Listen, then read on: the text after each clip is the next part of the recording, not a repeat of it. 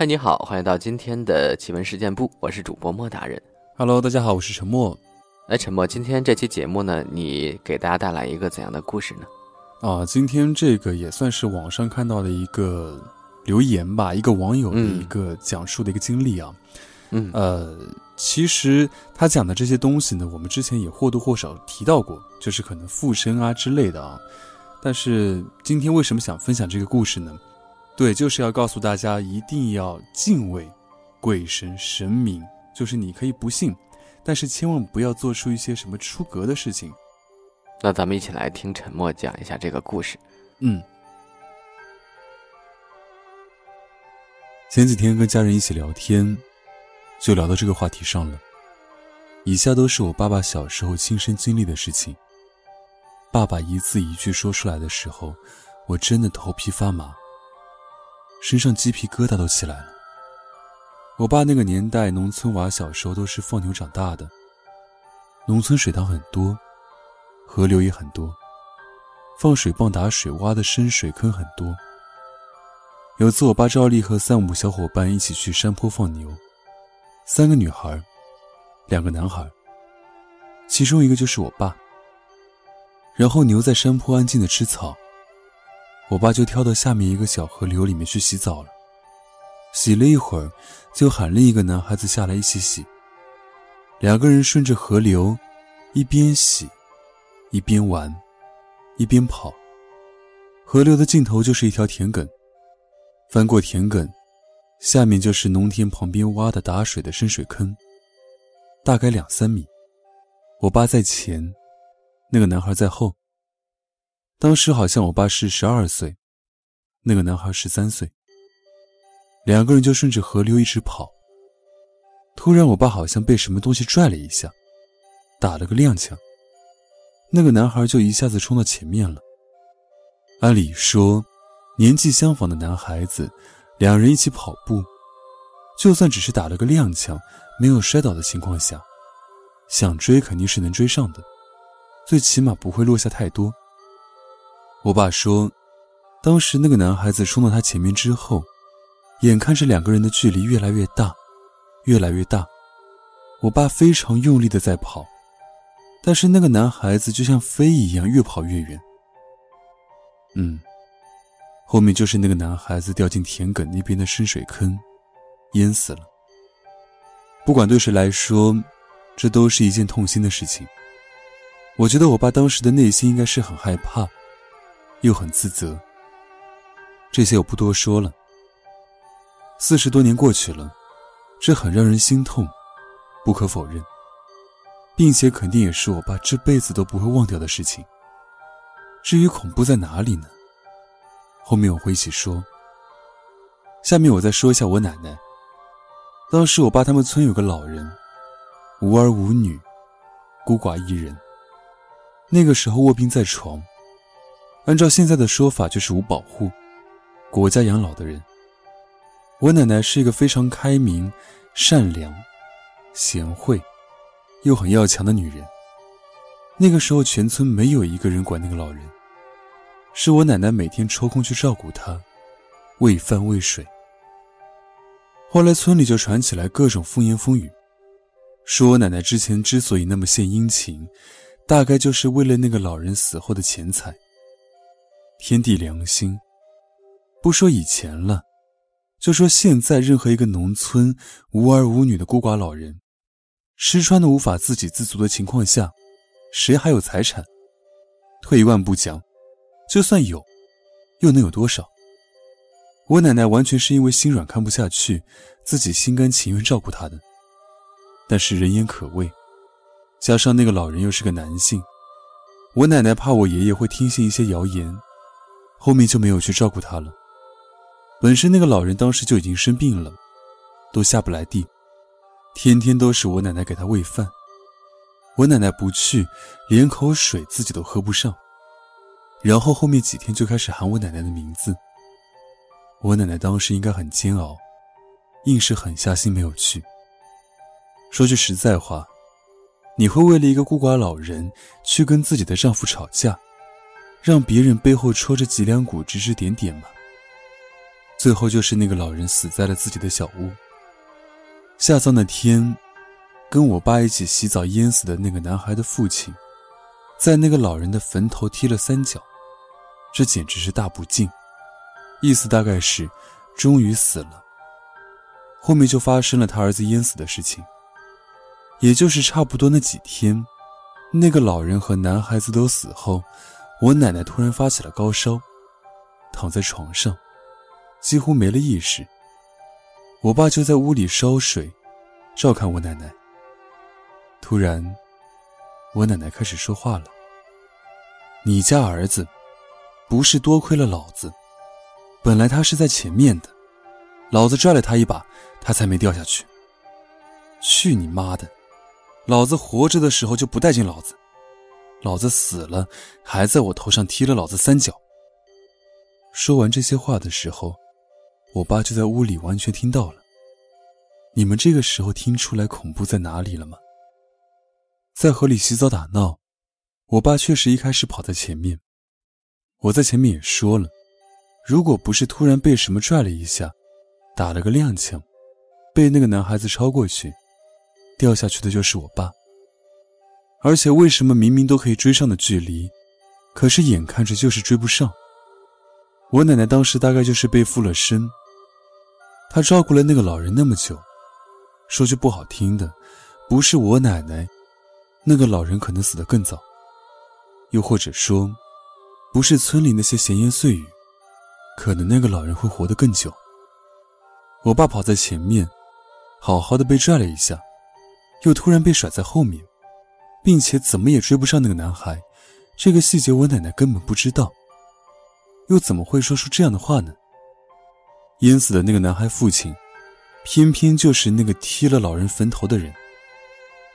后来我奶奶就好了，一家平安健康。我是相信善恶有报，对于这些神明、这些未知的力量，你可以不信，也可以置之不理。但请怀着一颗敬畏的心，别说什么我编的，我没必要这样咒我爸。也别说什么是我爸编的，我爸五十多岁的人了，编这样的故事意义在哪儿呢？而且那个男孩确实去世了，这是事实。你没经历过，不代表就没有。本文作者：蓝曲奇。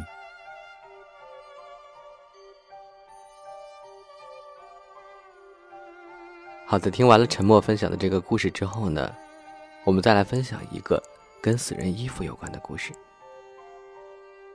今天的故事开始之前呢，我来问你们一个问题：不知道你们那边死人的衣服是怎么处理的？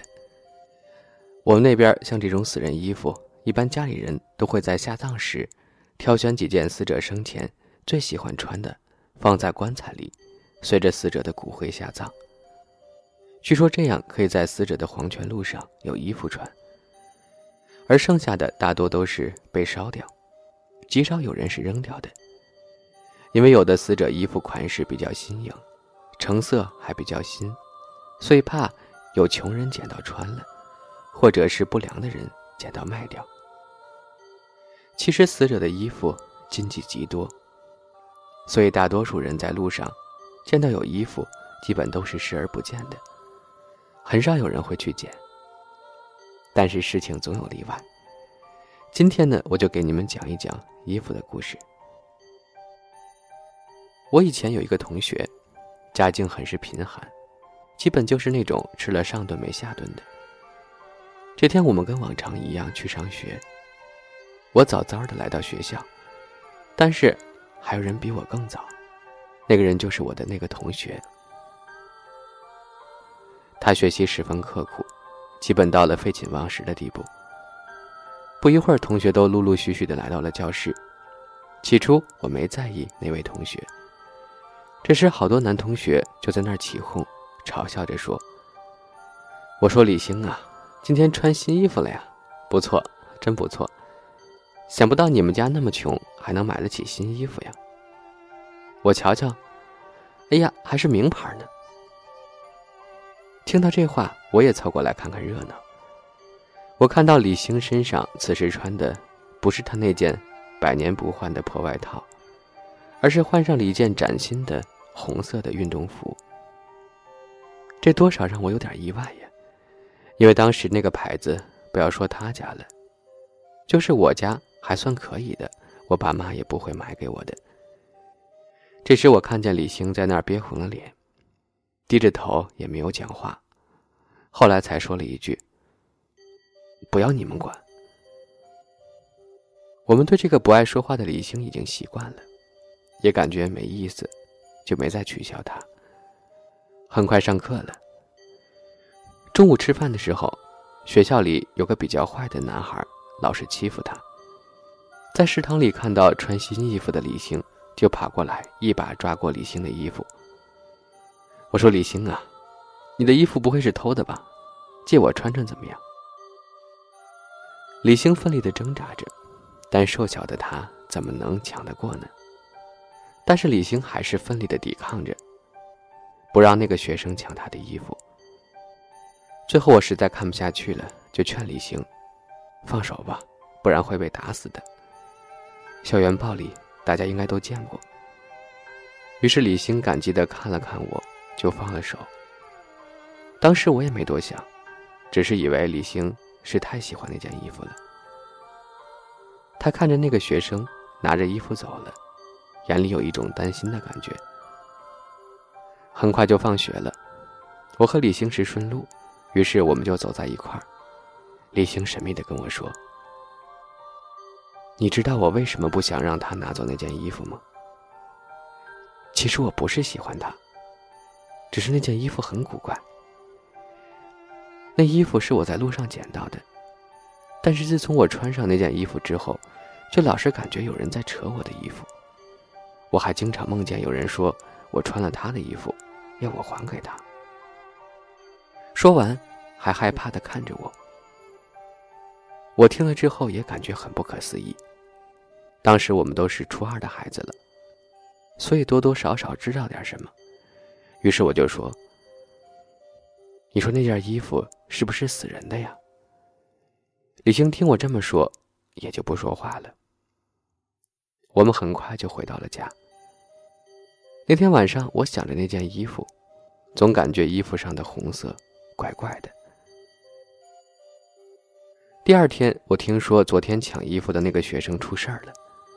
据说昨晚他穿着那件外套，刚走出校门就被车子给撞了，一条腿直接骨折。几个同学赶紧把他送往医院。但是那几个同学说，本来八十多斤的人，但昨天抬起来感觉有三百斤那么重。好像在抬两个人。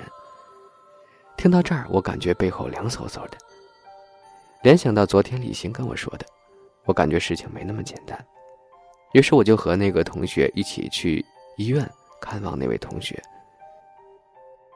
在医院里，那位同学正在病床上打着点滴，左腿已经打上石膏了，只是身上还穿着那件外套呢。我过去想把那件外套给他脱下来。可不小心把桌上的水杯打翻了，水溅到了那件衣服上。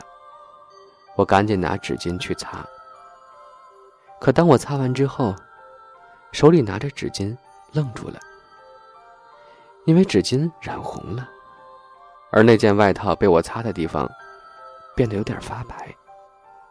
我感觉一阵的恐惧，因为我想到一个念头，就是这件外套。本来应该不是红色的，是有东西把它染成了红色，而那种红，恐怕是血。想到这儿，我赶紧慌忙的把那件外套给抢了过来。果然，外套的一部分还是原来的白色，只是很大一部分都是红的了。自从脱下那件外套之后，那位同学就醒了过来。他跟我说。昏迷的时候，感觉有人在跟他抢衣服。说他做了个梦，梦见有一个男孩在路上被一辆摩托车给撞死了。当时男孩躺在地上，血流的浑身都是。那个骑摩托的也跑了，男孩就死在了路上。他记得梦里的男孩穿的是一身白色的运动服。听到这儿，我感觉背后一阵发寒。也就是说，这件外套。应该就是那个男孩的了。白色的运动服被染成了红色。后来我拿着这个外套在路上，趁着没人，一把把它给烧了。奇怪的是，当时并没有风，但烧下的灰却莫名其妙的不见了。回到家中，我看爸妈正在看新闻，我也凑过去看。当我看到电视里的报道，吓了一跳。一位出来散步的年轻人被一辆摩托车撞倒，头部重创，本来还有抢救的希望，但是那位司机却视而不见，慌忙逃逸，导致受害者失血过多而亡。现场发现的死者身穿白色运动裤，上身的外套却不见了。警察怀疑是有人搜刮死者身上财物时，顺手把外套丢了。网友看到肇事摩托的观众提供线索。如果在路上看到再漂亮的衣服，都别捡起来，说不定是哪位鬼朋友最喜欢的衣服呢？